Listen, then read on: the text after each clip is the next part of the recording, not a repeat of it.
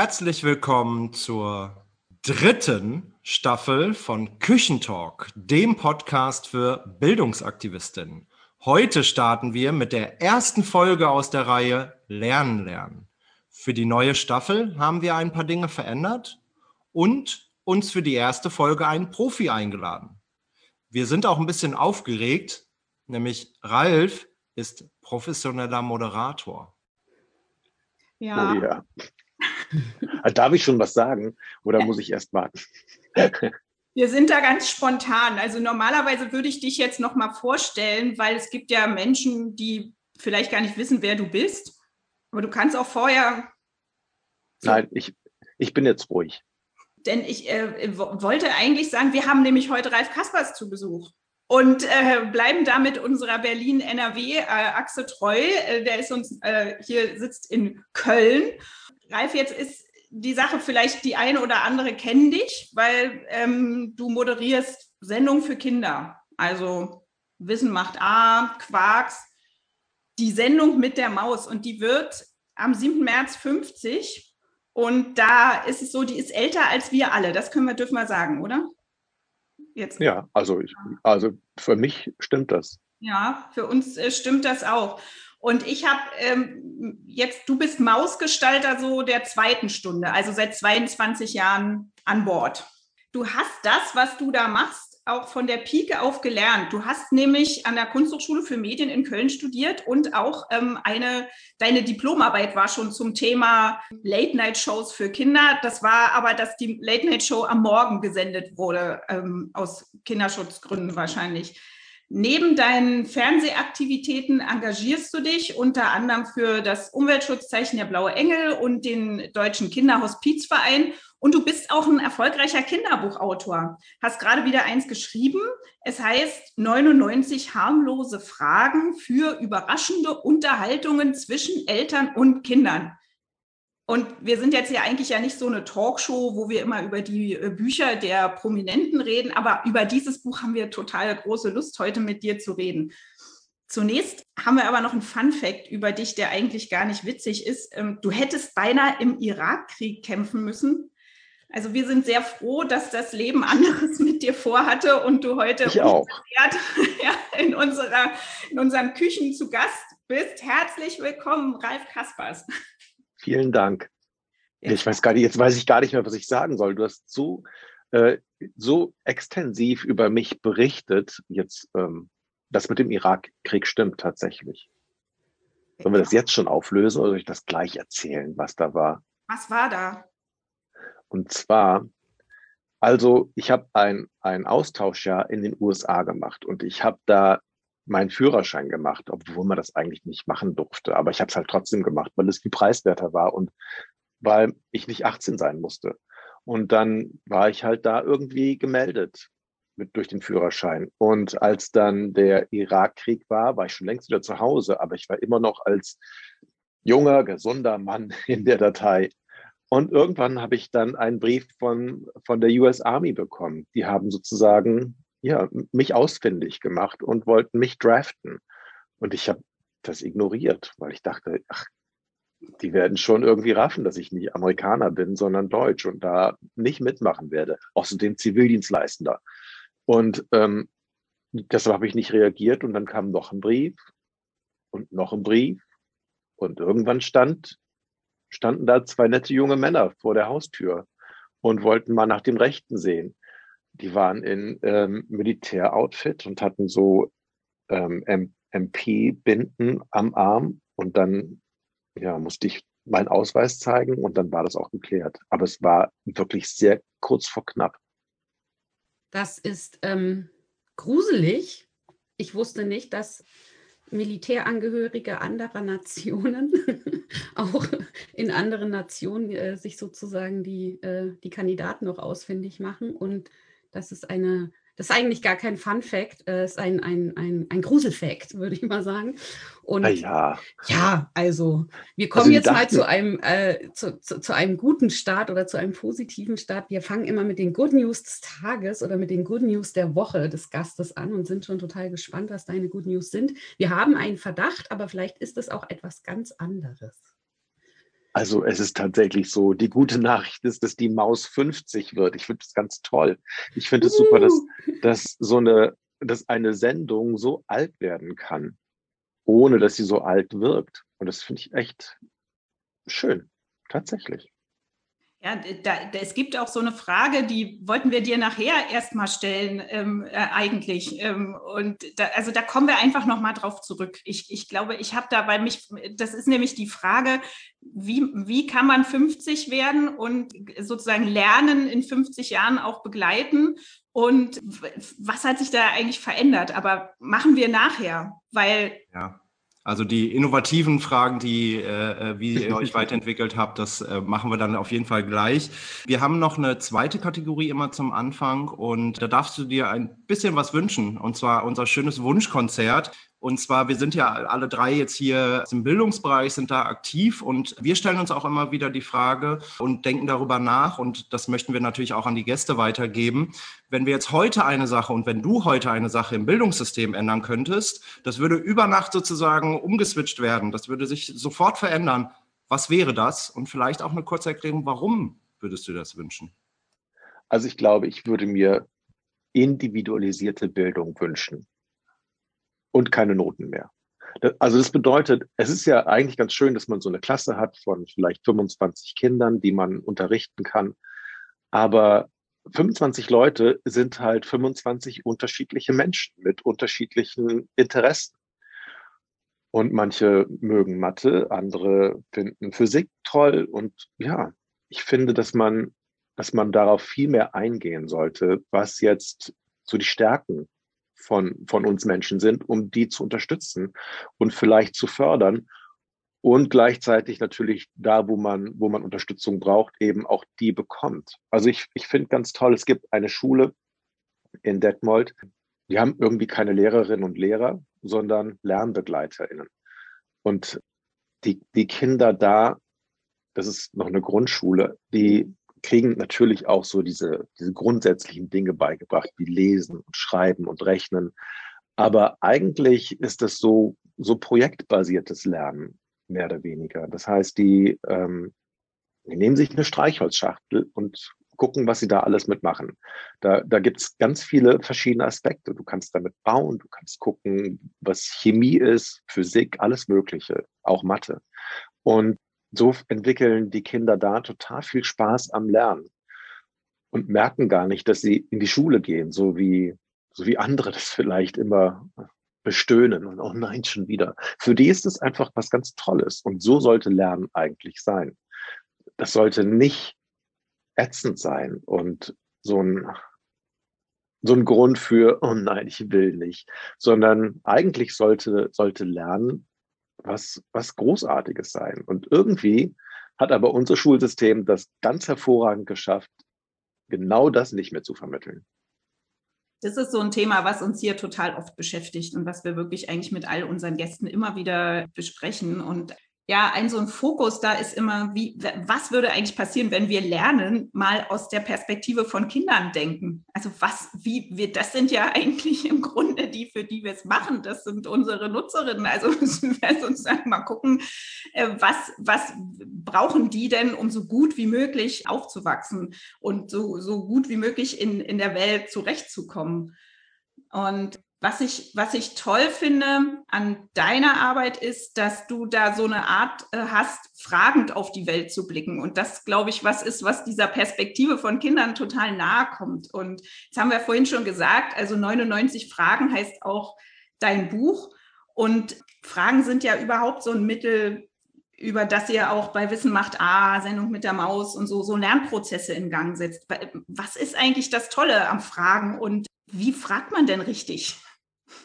Hartnäckig. Man muss hartnäckig fragen. Also das Tolle, ich habe ja eigentlich von nichts Ahnung, deshalb bleibt mir gar nichts, gar nichts anderes übrig, als Fragen zu stellen. Und man muss, wenn man Fragen stellt und Antworten bekommt, immer ehrlich zu sich selbst bleiben und sich selbst dann fragen, habe ich das jetzt wirklich verstanden, was derjenige mir gerade gesagt hat, oder tue ich nur so, als ob? Und ich habe festgestellt, dass meistens habe ich es eben nicht verstanden. Vor allem, wenn ich mit Expertinnen spreche, die so ihren eigenen Jargon haben, ihre eigene Sprache. Die klingt wie Deutsch, aber es ist irgendwie nicht richtig Deutsch. Zumindest verstehe ich das meiste nicht.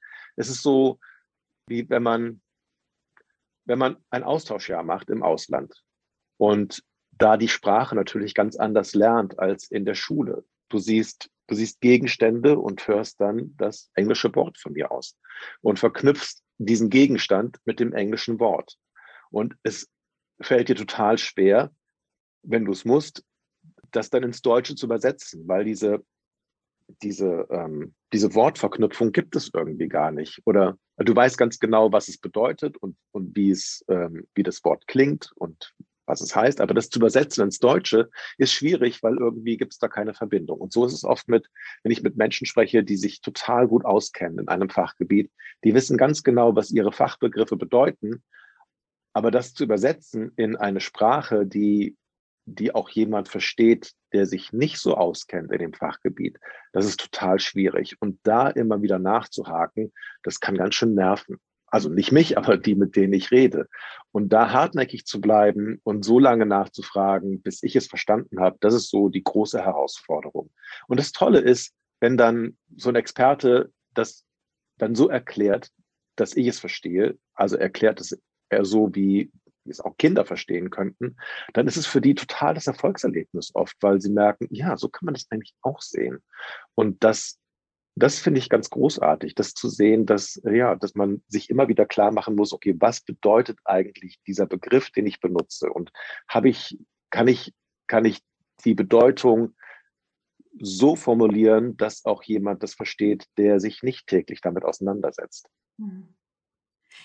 Ist das auch so, also in der Kommunikation mit Kindern ist äh, diese, wie, wie, wie wir das eigentlich schaffen, dass die sich auch wahrgenommen und gut gehört fühlen. Ja, also was, was, was mache ich dann? Also ich, das finde ich immer noch so, so, so ein Trick zu sagen, wie, wie schaffe ich das eigentlich? dass ich nicht nur versuche, meine Inhalte verständlich auszudrücken, sondern mich auch wirklich empathisch auch reinzuversetzen in meine, in, in, in diejenige oder denjenigen, mit dem ich da gerade rede. Was ist das in Bezug auf ein Kind irgendwie? Wie, wie geht ihr da? Was, was ist deine Art, dann Kinder mit Kindern zu Fragen zu besprechen? Mache ich gar nicht. Tatsächlich habe ich, also, wie soll ich das sagen? Ich bin Mm, ich versuche immer, das so zu machen, dass es, dass es mir gefällt und dass ich es verstehe und dass ich Spaß daran habe, weil ich auf dem Standpunkt stehe, wenn, wenn es mir keinen Spaß macht, kann ich nicht davon ausgehen, dass es irgendjemand anderen unterhält. Das ist natürlich das Tolle, wenn man jetzt Fernsehen macht und nicht äh, als, wenn ich nicht als Lehrer in der Schule arbeiten muss, weil ich kann das machen, was ich will. Das ist ganz großartig. Und also als ich angefangen habe, nach der, nach der Schule und so ein paar Jobs mir zu überlegen, was ich studieren möchte, ich wollte, ich wollte Design studieren zuerst und habe dann so eine Mappe gemacht und habe mir dabei vorgestellt, okay, was möchte die Prüfungskommission wohl am liebsten sehen und habe versucht, deren Geschmack zu treffen. Und bin da fürchterlich mit Baden gegangen. Das war so richtig doof, weil ich war nicht zufrieden mit der Mappe und äh, dachte aber, das wäre genau das Richtige. Und die anderen waren wahrscheinlich auch nicht so zufrieden, weil sie irgendwie das nicht toll fanden. Das heißt, wenn man wenn man immer versucht, den Geschmack oder den Menschen zu treffen, für den man das macht, also jetzt von den Vorlieben und was die gerne hören und wie sie es verstehen wollen, dann kann das ziemlich schnell daneben gehen. Und deshalb ist es, finde ich es immer besser, so bei sich zu bleiben. Und die anderen suchen sich im Grunde diejenigen aus, die so sprechen, wie sie es gut finden. Also das wäre so die Idealvorstellung eigentlich von mir dass man so, ein, so eine Auswahl hat und sich dann da diejenigen rauspickt, die so sprechen wie ich, wo ich das Gefühl habe, wir sind auf einer Wellenlänge. Jetzt mal ganz platt gesagt. Damit teaserst du schon so ein bisschen das an, was wir äh, vers versuchen wollten, als nächstes so ein bisschen aus dir rauszulocken. Und zwar die Frage nach dem Geheimrezept hinter diesen Sendungen. Also so wie wir das wahrgenommen haben, ist Wissen macht A zum Beispiel ja keine reine Wissenssendung. So, es ist irgendwie eine Form von Forschung mit und für Kindern oder ein Forschungsprojekt. Und äh, wir haben uns eben gefragt, was ist denn eigentlich so das Geheimrezept hinter dieser Sendung? Vielleicht sogar so ein bisschen wissenschaftlich oder konzeptionell auch gedacht, welche, welche Vorstellung von Lernen habt ihr eventuell in der Dramaturgie beim, beim Erstellen der Sendung, bericht uns doch mal so ein bisschen aus dem Backstage. Also wir sind da einfach neugierig, wie das so im Hintergrund abläuft, auch mit diesem Blick auf die Zielgruppe, für die das gemacht wird. Also da bei Wissen macht A ist es relativ einfach eigentlich. Wir versuchen, wir versuchen nicht immer gerade auf das Ding zu gucken, was wir gerade behandeln, sondern verrückt, also so seitlich verrückt, dass wir eine andere Perspektive auf die Sachen bekommen, um durch den Perspektivwechsel vielleicht auch andere Aspekte zu sehen und auch zu zeigen, dass etwas, was eigentlich total langweilig ist, weil wir es jeden Tag sehen, wenn man das aber mal von der anderen Seite betrachtet, wird es auf einmal ganz neu und interessant und man bleibt irgendwie hängen und fragt sich, hm, ist mir noch nie vorher aufgefallen, dass das so ist. Das ist so eine Sache. Also dieses, das Verrückte im Sinne von, von seitlich verrückt und verschoben und auch in die Hand nehmen. Also wir haben jetzt zum Beispiel ganz oft so Begriffe, die wir als, als Styroporbuchstaben so richtig in die Hand nehmen. Und das ist ja auch was Lernen hat ja viel mit Begreifen zu tun. Und deshalb muss man die Sachen in die Hand nehmen und von allen Seiten betrachten, um sie zu begreifen. Und das Tolle ist, dass Begreifen ja so eine Doppeldeutigkeit hat und die passt da perfekt rein. Also wir versuchen immer so etwas, etwas schräg auf die Dinge drauf zu gucken, um, um neue Aspekte kennenzulernen und durch die neuen Aspekte auch das, das äh, schon Bekannte nochmal neu einzuordnen. Und das ist natürlich immer so ein, so ein Erforschen, ja, das stimmt. Also wir, wir gucken immer, was, was ist noch möglich, was kann man noch machen. Und dabei ergeben sich auch dann manchmal ganz, ganz lustige Sachen, die man so vielleicht gar nicht bemerkt hätte. Und wenn was, wenn was lustig ist, unterhaltsam ist, dann ist es immer ganz gut, vor allem im Fernsehen, weil langweilige Sachen will ja keiner gucken. Also möchte ich auch nicht gucken. Franzi, ich weiß, du willst gleich noch mal was äh, fragen, was dir auch unter den Nägeln brennt, aber eine Nachfrage dazu, weil mich das so begeistert ich weiß, das ist wahrscheinlich nicht euer Auftrag und, und auch nicht dein Auftrag, den du spürst, aber wie, wie kann man das, was du gerade berichtet hast, wie ihr das macht, in die Schule tragen? Also wie, was würdest du vielleicht einer Lehrerin, einem Lehrer, der das jetzt hört und sich denkt, boah, so sollte eigentlich vielleicht auch mein Unterricht mal sein. Und so könnte ich irgendwie da auch herangehen bei der Gestaltung meines Unterrichts. Wie, wie, wie, wie sollte man da anfangen? Also am interessantesten finde ich ja, äh, erstmal finde ich, dass Lehrerinnen und Lehrer haben ja eine unglaubliche Macht. Also die können, die können Kindern ein Fach total vermiesen, sodass sie überhaupt keine Lust mehr auf Geschichte haben. Das war bei mir der Fall. Oder aber sie schaffen es irgendwie ein total, also so ein augenscheinlich langweiliges Fach so interessant zu machen, dass man als als Schüler denkt, wow, das war mir gar nicht klar, was es alles, was es alles gibt auf der Welt im besten Fall. Und, und diese Macht haben, haben Lehrer und Lehrerinnen und das ist schon mal was ganz Tolles. Und ich habe mich oft gefragt bei den langweiligen Fächern, wieso hat der eigentlich dieses Fach studiert? Wenn es so, wenn es, also da ist überhaupt nichts Leidenschaftliches. Das ist so langweilig. Wieso, wie, wieso interessiert er sich für dieses Fach? Wenn er, gab es da irgendwann mal eine, eine Passion oder eine Leidenschaft oder hat er nur das studiert, weil sonst nichts anderes frei war? Und ich habe immer den Eindruck, dass bei den LehrerInnen, die, die irgendwie so eine Art, ja, die so brennen für ihr Fach, das klingt so klischeehaft, aber bei denen macht das Lernen total viel mehr Spaß als bei den anderen, die eher so eine Langeweile vermitteln. Und das ist, glaube ich, das würde ich mir von, von allen wünschen, dass sie sich überlegen, was hat mich eigentlich damals interessiert? Warum habe ich dieses Fach mir ausgesucht? Es muss ja einen Grund gegeben haben, hoffentlich.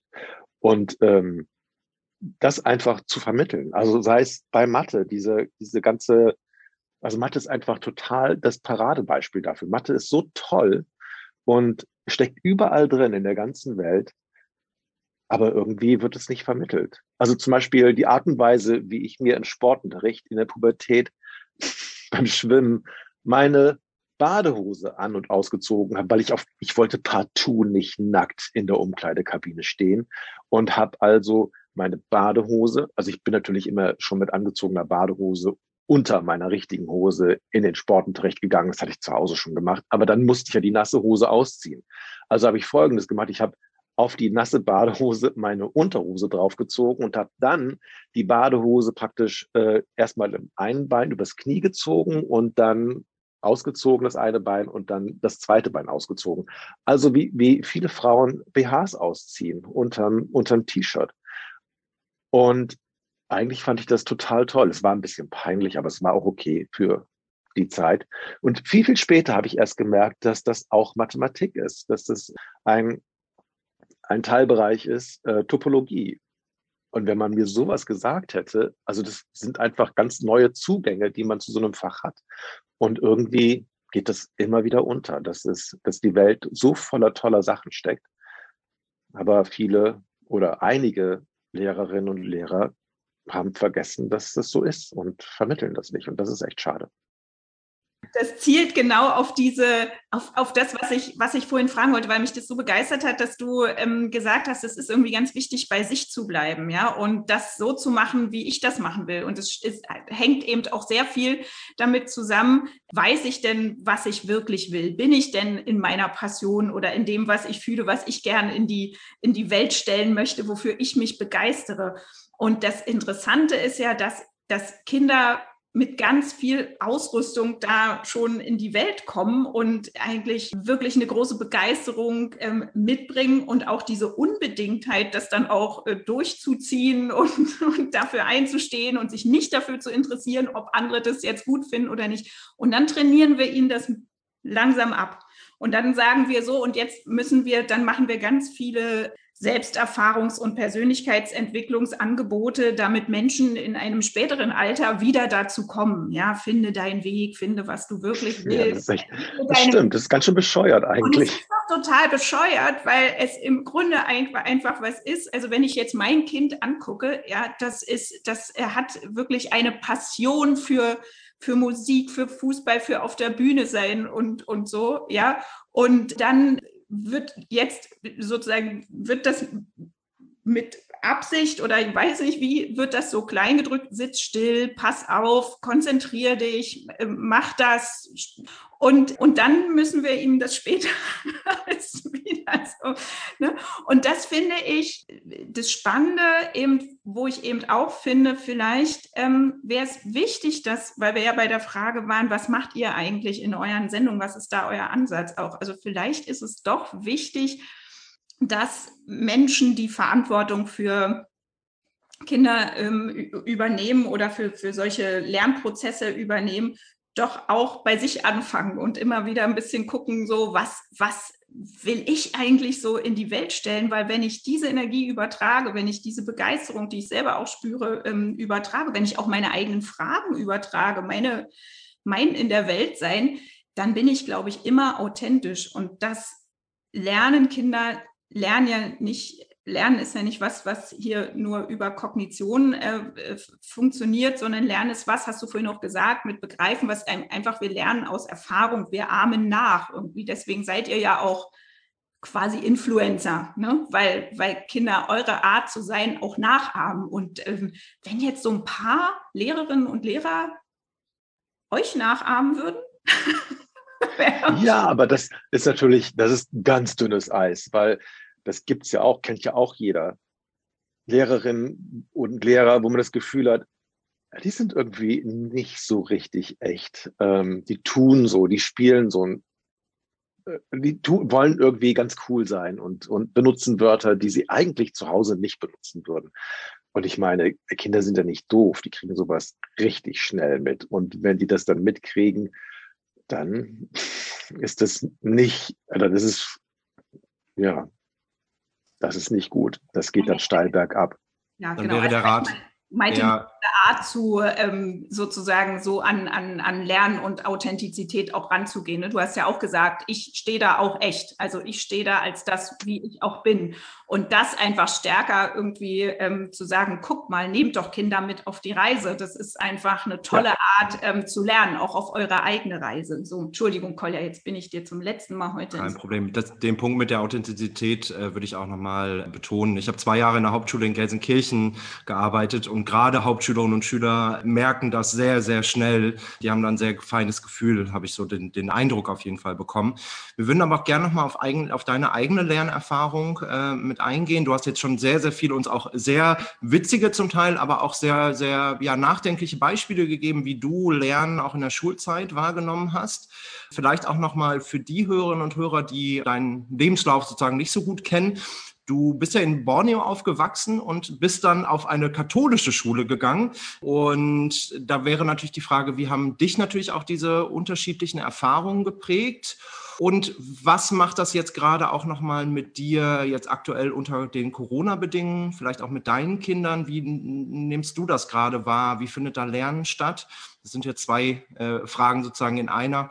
Aber vielleicht nochmal aus deiner Perspektive, wie war deine Lernerfahrung in der Schulzeit und was kann man jetzt sozusagen auch auf die aktuelle Zeit transportieren? Wie nimmst du das wahr? Also ich habe die Schulzeit, also das Gymnasium, das war tatsächlich so ein äh, katholisches, es war ursprünglich eine katholische Jungsschule. Ich glaube, dann kam irgendwann in der Geschichte dieser Schule Mädchen dazu und dann irgendwann auch Protestanten, also evangelisch. Ich gehörte zu den, zu den evangelischen. Das war ganz lustig. Also es gab auch noch äh, die Pates da, die ähm, mit unterrichtet haben. Und es gab ein Internat, da war ich aber nicht. Und da habe ich meine, ja, meine Hauptschulzeit verbracht. Und ich war immer jemand, der versucht hat, mit so wenig Aufwand wie möglich das bestmöglichste Ergebnis rauszukriegen. Also ich war, ich war echt faul eigentlich. Und ja, also unauffällig war ich auch, glaube ich. Ich habe jetzt, ich war kein Überflieger oder kein überbegabter Schüler. Und also ja, es, ich weiß gar nicht, was ich dazu sagen soll. Es ist einfach und ich fand die Schule toll, weil alle meine Freunde da waren. Das war so die Hauptsache. Und die motivierten und, Lehrkräfte, die dich sozusagen in bestimmten Fächern angetrieben haben, oder? Ich weiß noch ganz genau, als wir, ähm, wir hatten einen, ich glaube in der siebten Klasse haben wir einen neuen Mathelehrer bekommen. Und nach der ersten Arbeit mussten wir in das Mathearbeitsbuch Schreibübungen machen, weil der war sehr auf genormte Schriften und, und äh, Zeichen fixiert. Äh, das heißt, wir mussten mit, wir durften nicht blau und schwarz nehmen, wir durften nicht rot nehmen, wir mussten eine Farbe nehmen, die weder für die normale Arbeit gedacht war, das war für uns blau und schwarz und sein, ihm war rot vorbehalten als Korrekturfarbe. Also mussten wir mit, keine Ahnung, grün oder lila ähm, ein ganzes Blatt vollmalen mit immer fünf und S daneben und N, kleines N, kleines U und ähm, was war noch? Also halt Ziffern und Buchstaben, die man, wenn man schnell schreibt, auch mal verwechseln konnte. Weil er wollte, dass, dass uns klar wird, dass es da Unterschiede gibt, dass eben ein E, ein kleines E, nicht aussehen darf wie ein kleines L beispielsweise. Und dann mussten wir auch Bruchstriche und so Ergebnis-Doppelstriche immer mit dem Lineal machen. Es war unglaublich. Es sollte, es sollte fast aussehen wie gedruckt. Und die, die ganze Schulzeit mit ihm war ein einziges, es darf nicht wahr sein. Was macht er hier mit uns? Er hat auch keine Punkte verteilt. Für ihn waren das Rohwerte, die eigentlich genau wie Punkte waren, nur sie hatten halt einen anderen Namen und für ihn eine andere Bedeutung. Das war echt, ja, also hart. Geschichte war auch so ein hartes Fach. Da saßen wir im Grunde nur an unseren Tischen und unser Geschichtslehrer hat uns der Reihe nach aus dem Geschichtsbuch vorlesen lassen. Super langweilig, ohne dass man irgendwelche Zusammenhänge erklärt bekommen hätte oder warum es, warum es so interessant ist, darüber zu erfahren, wie es damals war. Es war auch so ein, so ein Wegschaltfach eigentlich. Mhm. Aber das Tolle ist ja, wenn man sich überlegt, wie, wie viele fürchterliche Erfahrungen man hatte, die werden dann so im Lauf des, des Lebens zu netten Anekdoten, über die man sich immer noch herrlich unterhalten kann. Und ist das der Anlass irgendwie gewesen, auch für dich, dass du gesagt hast, also so nicht? so. Nee, überhaupt nicht. Ich, nein, als ich angefangen habe, ein Tiermagazin zu moderieren und meine, meine Texte da zu schreiben, habe ich immer, um einfach es für mich auch interessant zu machen, immer geguckt, okay, was ist denn, wo ist denn der Haken, wo ich jetzt dran hängen bleibe? Was ist das Interessante? Weil ich, ich dachte immer, wenn sich irgendein ein, eine Forscherin oder ein Forscher für ein Fachgebiet interessiert, dann muss da irgendwas da dran sein. Irgendwas muss die ja interessieren. Sonst würden die es ja nicht machen. Und ich habe versucht, immer irgendwie einen Aspekt zu finden, den ich auch interessant finde. So ein, so ein Wow, das wusste ich gar nicht. Und das ist mir eigentlich immer ganz gut, ja, hat immer ganz gut geklappt, zumindest für mich. Und ich fand das immer ganz interessant, so diese, diese Herangehensweise an die Themen.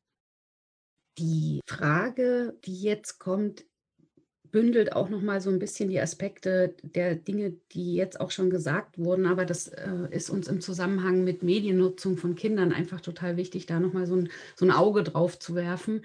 Wir kennen ja alle die, die Sendung mit der Maus, sagen auch ganz oft mal am Abendbrotstisch mit Kindern, aber auch die Erwachsenen. Das habe ich heute bei der Maus gesehen oder weißt du noch, da gab es doch mal eine Sendung mit der Maus. Lass uns die Folge dazu angucken, dann wissen wir die Antwort. Das ist ein super Geschenk und, und was ganz Großartiges, aber das schafft natürlich auch einen riesen Verantwortungsaspekt ähm, auch bei euch, wie ihr mit Themen umgeht, vielleicht auch mit Themen, die eben so ein bisschen ja, differenziert zu betrachten sind oder auch schwierig sein können. Was glaubst du, wie stark ist da die Verantwortung von den Medien ähm, für, für Kinder, für Bildung in dem Zusammenhang und wie achtet ihr da auch drauf? Also wir achten natürlich drauf, indem wir versuchen, nichts Falsches zu erzählen. Und wenn wir was mhm. Falsches erzählen, dass wir das dann berichtigen. Also, dass wir, es gibt diese tolle Geschichte von Armin, der mal eine Sachgeschichte darüber gemacht hat, wie, warum sich das Geschenkband kräuselt, wenn man mit der Schere so drüber ratscht. Und er hat dann recherchiert und hat herausgefunden, dass es an der Wärme liegt, die sich dabei entwickelt. Und der Wissenschaftler, mit dem er gesprochen hat, hat ihm das, hat ihm das erklärt, so, wenn man eine Kerze hat und auf die eine Seite mit einem Föhn draufpustet, dann wird diese Seite weich und dann biegt sich die Kerze eben, ja, genau wie das Geschenkpapier sich kräuselt, nur eben in, in größer. Und dann hat Armin gesagt in seiner Sachgeschichte, ja, das liegt daran, dass da Hitze entsteht und deshalb kräuselt, kräuselt sich das Geschenkband.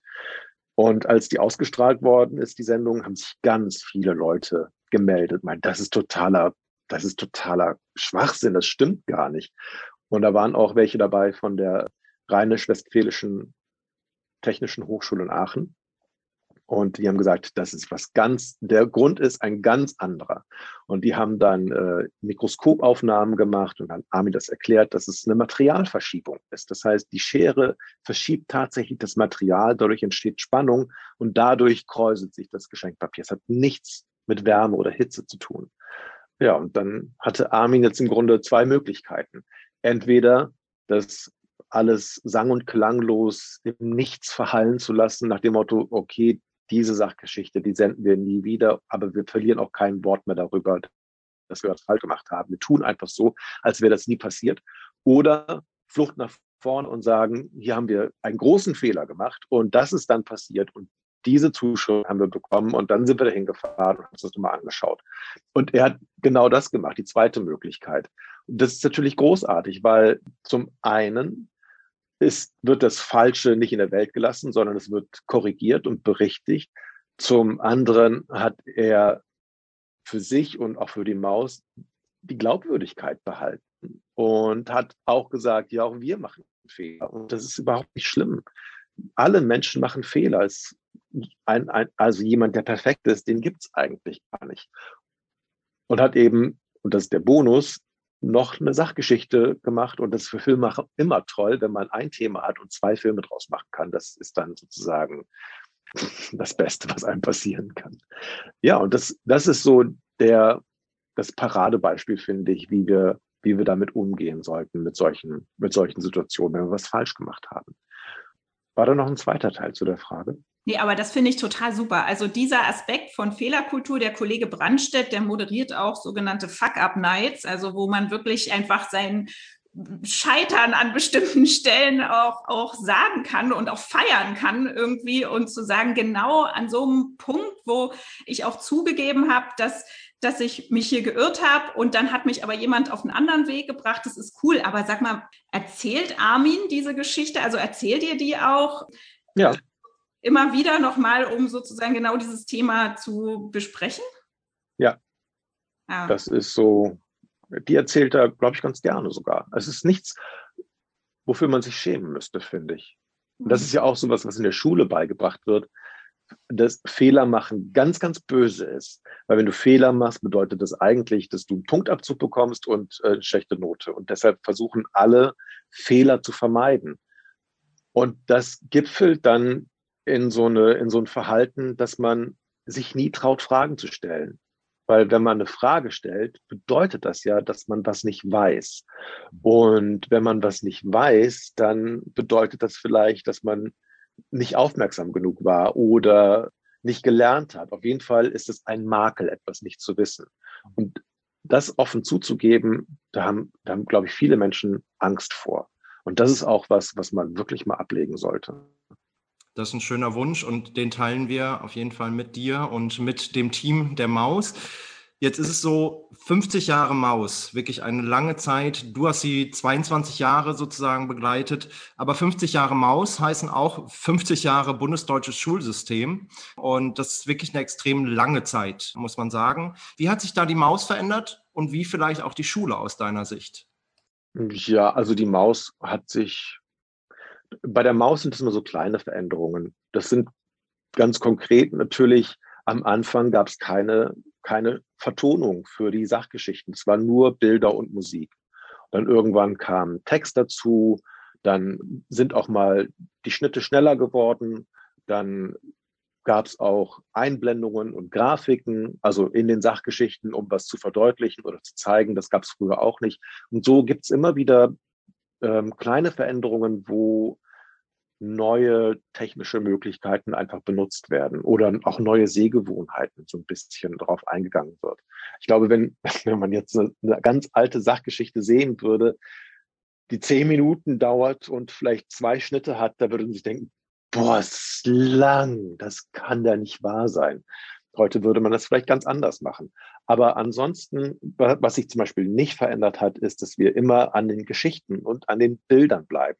Wir haben immer eine Frage und die Frage wird beantwortet. Und nur die Frage eigentlich. Es ist nicht so wie, man hat das oft bei, bei Tierdokumentationen. Da sieht man, wie ein Löwe gerade mit der Gazelle erlegt und im Text ist man ganz so anders, weil da irgendwelche Metaebenen aufgemacht werden. Und bei uns ist es wirklich so, wir bleiben immer beim Bild. Wir beschreiben immer, was man sieht eigentlich. Dadurch wird das so kompakt und auch rund, ohne dass man immer abschweift. Und das ist auch, glaube ich, ein großes Geheimnis, dass wir immer, immer das beschreiben, was man sieht im Bild. Also auch von den, von den Fragen hat sich natürlich es gibt immer noch die Klassikerfragen, warum der Himmel blau ist oder wie bestimmte Sachen hergestellt werden. Und da hat sich schon die Welt verändert, weil viele Sachen werden vielleicht gar nicht mehr bei uns hergestellt, sondern ganz woanders auf der Welt. Und oft gibt es im Herstellungsprozess ja, so diesen Blackbox-Effekt. Das bedeutet, du hast ein Werkstück, das kommt in eine schwarze Kiste und am Ende kommt was ganz anderes raus, ohne dass man die Kiste aufmachen könnte. Und du siehst gar nicht, was da tatsächlich passiert. Und das sind so die Herausforderungen, die wir jetzt haben, die früher vielleicht noch nicht so waren. Und da müssen wir einfach gucken, wie wir damit am besten umgehen. Aber ansonsten ist die Maus, also wenn du jetzt eine Maus sehen würdest von vor 50 Jahren und eine von letzter Woche, du würdest sofort bei beiden erkennen, ja, das ist die Sendung mit der Maus. Das heißt, es gibt Veränderung in der Nichtveränderung. Was ganz zen-buddhistisches fast schon. Das ist, ja, das große Geheimnis irgendwie, dass man sich nicht verändert und trotzdem verändert.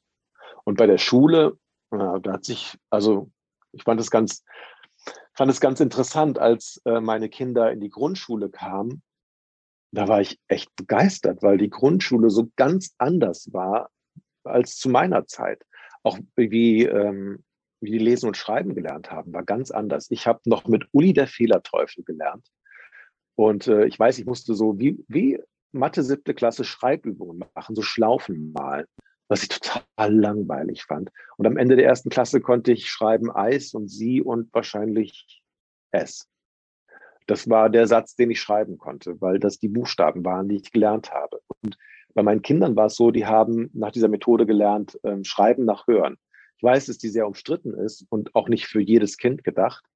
Aber bei meinen Kindern war es so, die konnten am Ende der ersten Klasse ihre Gedanken zu Papier bringen. Die waren zwar orthografisch nicht richtig, also alles falsch geschrieben oder das meiste, aber trotzdem konnten die ihre Gedanken aufschreiben. Und das ist eine großartige Leistung für, für ein Kind, was die erste Klasse fertig macht. Und das konnte ich nicht nach der ersten Klasse. Und da war ich echt begeistert, wie sich da das Lernen und Lehren verändert hat. Und dann kamen die in die weiterführende Schule und das war echt schlimm, weil ich dachte, ist ja alles so wie bei mir damals. Grausam. Der einzige Unterschied ist, dass wir, dass die zwei Lehrer und Lehrerinnen hatten und nicht nur einen Klassenlehrer, aber ansonsten war das, war das genauso wie bei mir damals. Da hat sich nicht viel verändert. Das fand ich frustrierend fast schon und dachte, Mann, das ist schon so lange her. Und in den 50 Jahren, wenn man noch weiter zurückgeht, wird sie wahrscheinlich auch, keine Ahnung, auch nicht so viel dramatisch geändert haben, oder? Also dass Veränderung in der Nichtveränderung, wie du es eben auch für die, für die Sendung beschrieben hast, das trifft, glaube ich, äh, so unser aller Urteil zum Thema Schule. Und darüber würden wir gerne noch ganz tief jetzt einsteigen, aber Klassiker bei einem Stundenformat. Wir kommen jetzt so ein bisschen schon ziemlich straff eigentlich zum Ende. Und ganz wichtig ist uns noch auch über Engagement kurz zu sprechen. Also neben deiner Rolle als Moderator, Kindersendungmacher und so weiter, Buchautor, bist du ja auch engagiert, hast teilweise auch schon Ehrungen und Preise dafür bekommen, interessierst dich sehr für, für Projekte im ehrenamtlichen Bereich. Und wir haben ja die Lobhudelei bei uns im Podcast. Das haben wir deshalb, weil wir selber auch alle in zivilgesellschaftlichen Organisationen arbeiten und auch im Stiftungssektor unterwegs sind. Und äh, wir würden dich gerne einladen, dass du eine zivilgesellschaftliche Organisation lobhudelst, wo du einfach findest, die muss mal erwähnt werden und die werden wir dann auch öffentlich noch äh, supporten im Nachgang. Also es gibt ganz viele, aber jetzt so, was ich wirklich wichtig finde, ist, es gibt hier einen Verein in Köln, der heißt Traube. Traube steht für Trauerbegleitung. Und die machen Trauerbegleitung für Kinder und Jugendliche. Und das ist einfach so was Einschneidendes, wenn, wenn man das erlebt, dass ein Mensch, den, der einem wichtig ist, dass der nicht mehr da ist. Und das Sterben und der Tod wird ja sehr gern totgeschwiegen. Und das ist, ähm, das ist, muss nicht sein. Also man kann auch über den Tod sprechen. Der muss nicht so tabuisiert, ähm, da muss, der muss nicht mit so einem Tabu belegt werden. Es ist zwar schlimm, aber nicht so schlimm, dass man nicht drüber reden sollte. Im Gegenteil, wenn man nicht drüber redet, dann sterben die Menschen ein zweites Mal eigentlich, weil man sich nicht austauschen kann. Und Traube macht eben das, dass die, die haben so Trauergruppen und äh, TrauerbegleiterInnen. Das bedeutet, Menschen, die jemand verloren haben, vor allem jüngere Menschen, die können da dahin kommen und ähm, bekommen Unterstützung und Begleitung. Und das ist total toll, weil das ganz wichtig ist, auch zu verstehen, dass wenn ein Mensch stirbt, der mir was bedeutet hat, bedeutet das nicht, dass mein Leben auch zu Ende ist. Aber das Gefühl hat man ja oft. Und da, ähm, da so einen Weg zu finden, wie man den, den Tod und die Trauer einfach ja, in das eigene Leben so integrieren kann, das ist ganz wichtig. Also es geht ja bei, beim Trauern nicht darum, jetzt ein Jahr lang traurig zu sein und dann nie mehr dran zu denken, sondern es wird ja Teil des Lebens und damit gut umzugehen, hilft total für alles weitere eigentlich. Und da arbeiten die ganz großartig und das finde ich super. Das, du hast ja selber auch ein Buch geschrieben dazu, ne? Ja. Zu, zum Umgang von äh, Trauer, mit, von Kindern mit Trauer. Und ich finde das wirklich ganz toll, weil das ja einfach zum Leben auch gehört. Und wenn wir Kinder im Leben begleiten, begleiten wir sie natürlich auch ähm, mit, ihren, mit ihrer Trauer, mit ihrem Abschied, auch mit ihrem Umgang mit Trennungssituationen ähm, und so weiter. Und wenn sie da, wenn, wenn wir alle da irgendwie das von Kind an gelernt hätten, dann ist das, ähm, würde uns das vielleicht auch im Leben ähm, leichter fallen.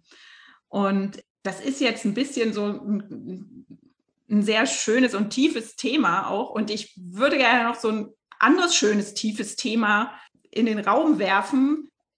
Nämlich, wir haben uns überlegt, das ist ja hier eine neue Staffel. Und ihr habt ja schon gemerkt, liebe Hörerinnen und Hörer, wir haben viele neue Kategorien und unter anderem haben wir uns überlegt, Kinder müssen eigentlich viel mehr selbst zu Wort kommen. Darum gibt es jetzt die große Kinderfrage. Und an wen sollten wir sie zuerst stellen? Natürlich als an Ralf Kaspers. Und die große Kinderfrage hat in diesem Fall ganz viel zu tun mit großen Visionen. Hallo, hier ist Frieda. Ich habe eine Frage. Wie lernt die Maus, wenn sie 60 ist? Noch genauso wie als sie zwei war. Also das Tolle ist ja, man, man, also äh, mir geht's so, ich lerne jeden Tag was Neues dazu, obwohl ich schon lange nicht mehr in der Schule bin. Das heißt, man lebt und lernt. Das gehört einfach dazu. Und je mehr Spaß man sich dabei macht, desto besser ist es. Wenn, wenn Frieda und die Klasse 4a dich noch was fragen würden, dann wäre das wahrscheinlich an der Stelle, also so interpretiere ich die Frage, wie stellst du dir eigentlich die Schule der Zukunft vor? Also wie stellst du dir vor, wie in zehn Jahren sozusagen das ähm, vielleicht auch ein bisschen mit reingetragen ist, was du als Ansatz uns heute äh, ganz toll erzählt hast? Also viel mehr ausprobieren. Ich, ich fände es toll, wenn man sich viel mehr die Hände schmutzig macht beim Lernen. Und ich fände es auch gut, wenn man viel mehr Projekte hätte. Also ja, dass man, dass man Sachen macht und gar nicht merkt, dass man, während man dieses Projekt bearbeitet, noch was Neues dazulernt. Das ist so das Beste. Also ich weiß noch, ich weiß gar nicht mehr, bei, bei was das war, aber es gab mal bei uns in der Schule, ich muss mal kurz überlegen, ob ich das zusammenkriege, irgendein Computerspiel, ich weiß gar nicht mehr welches das war. Und es ging darum, ähm, es hatte nichts mit der Schule zu tun, es war eher eine außerschulische Aktivität, zocken. Aber es ging darum, einen, einen Weg durch dieses Labyrinth zu finden und zu gucken, welche Optionen am besten sich auf den, äh, ja, auf das Gewinnen auswirken würden und so, so dass wir angefangen haben, richtige Excel-Tabellen zu machen und äh, mathematisch irgendwelche Sachen uns zu überlegen, wie man das am besten hinkriegt und haben uns, haben gar nicht gemerkt, wie viel wir eigentlich nebenher gelernt haben, auch über Mathe, nur weil wir uns mit diesem Spiel beschäftigt haben und das Spiel schlagen wollten.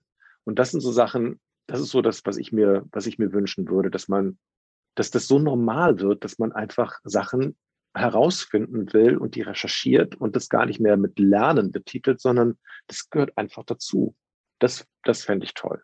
Also, dass man, dass man auch Spaß dabei hat, weil es so, so eine Leichtigkeit bekommt dadurch. Und Noten abschaffen. Noten finde ich überflüssig.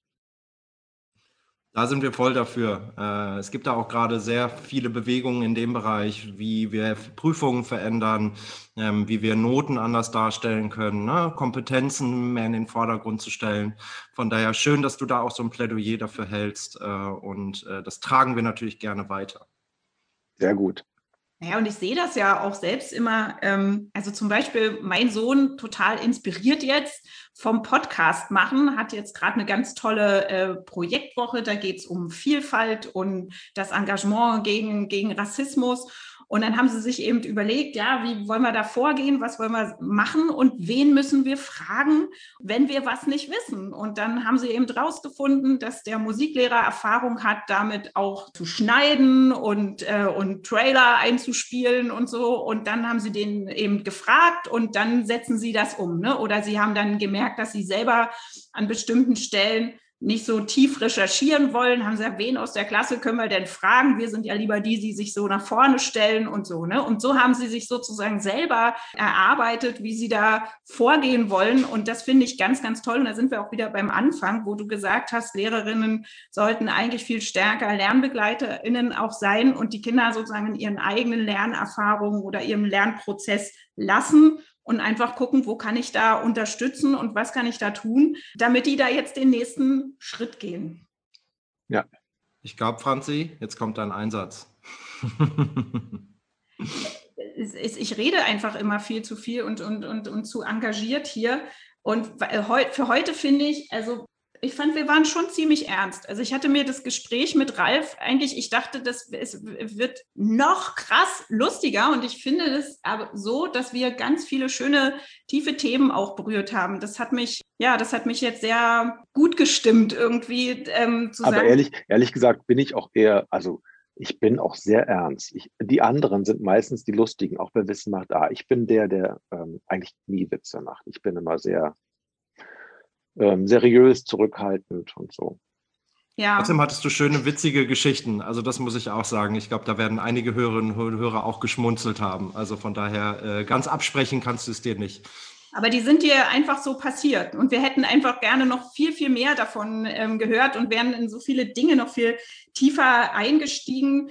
Ewig weiterreden ist das, was wir machen. Aber jetzt müssen wir, glaube ich, erstmal nochmal anstoßen. Äh, hier mit, habt ihr eure Kaffeetassen eigentlich? Äh, haben wir irgendwie, ich habe eine, genau, und sagen Prost Maus.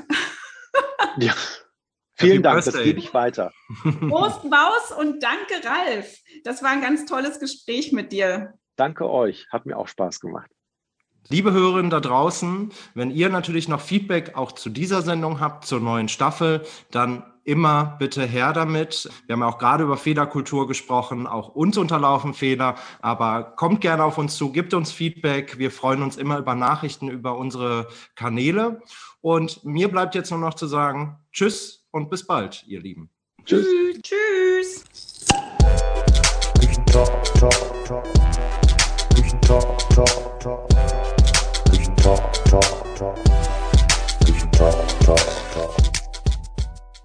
Habt ihr Lust auf noch mehr Küchentalk? Dann unterstützt unsere Arbeit. Alle Infos dazu findet ihr in den Show Notes.